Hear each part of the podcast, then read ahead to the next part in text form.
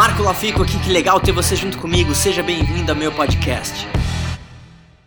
A Red Bull é um ótimo exemplo de marca para você entender mais sobre personal branding e sobre como criar conteúdos nativos e relevantes para o seu público. Deixa eu te dar um exemplo. Se você entrar na página da Red Bull, literalmente, você vai perceber uma coisa interessante. Eles postam muito pouco sobre o energético, que é o produto deles. E talvez você se pergunte por quê. E o que a Red Bull posta? A Red Bull posta sobre viagens, ela posta sobre estilo de vida, ela posta conteúdos que ela acredita que aquele nicho, audiência dela, vai se interessar. Mas você fala assim, Marco, por quê?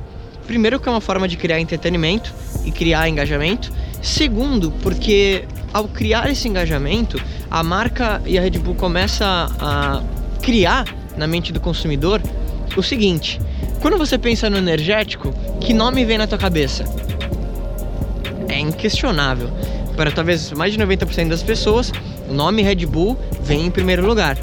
Então, através desses conteúdos nativos e relevantes para aquela tua audiência ou, ou teu nicho, você começa a fazer com a tua marca, ou no teu caso, pensando em personal branding, você mesmo, que toda vez que a pessoa pensar em alguém que realiza aquele serviço que você realiza, a pessoa vai pensar em você. E é isso que você quer. Então eu recomendo, por exemplo, que você começa a buscar e pesquisar o que que a sua audiência olha, qual que é o conteúdo relevante para eles. Pô, que, as pessoas que compram o teu produto, elas fazem o quê? Elas vão jogar golfe, elas gostam de futebol, elas gostam de música, elas assistem ESPN, não sei. Só que pensando nisso, você vai começar a criar conteúdos relevantes para essa audiência e você vai ver que o engajamento da tua página vai aumentar. Então eu recomendo que você dá uma olhadinha na página da Red Bull e pensa em como que você poderia aplicar isso ao teu negócio.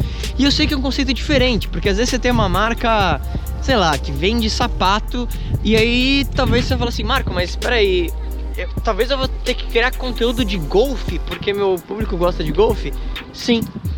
E você vai ver que, na minha opinião, toda marca, opa, na minha opinião, toda marca e ou pessoas que querem trabalhar a marca pessoal devem pensar como uma agência de mídia, uma agência de produção de conteúdo e, claro, além da produção de conteúdo, aonde você quer chegar é que você consiga vender mais.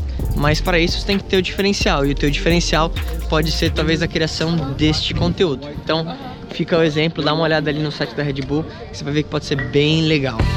E aí, o que, que, você mais gostou desse podcast? Se você adorou, deixa 5 estrelas e se conecta comigo nas redes sociais em arroba Marco Lafico e se inscreve lá no canal do YouTube em youtube.com barra Marco Lafico. A gente se vê em breve.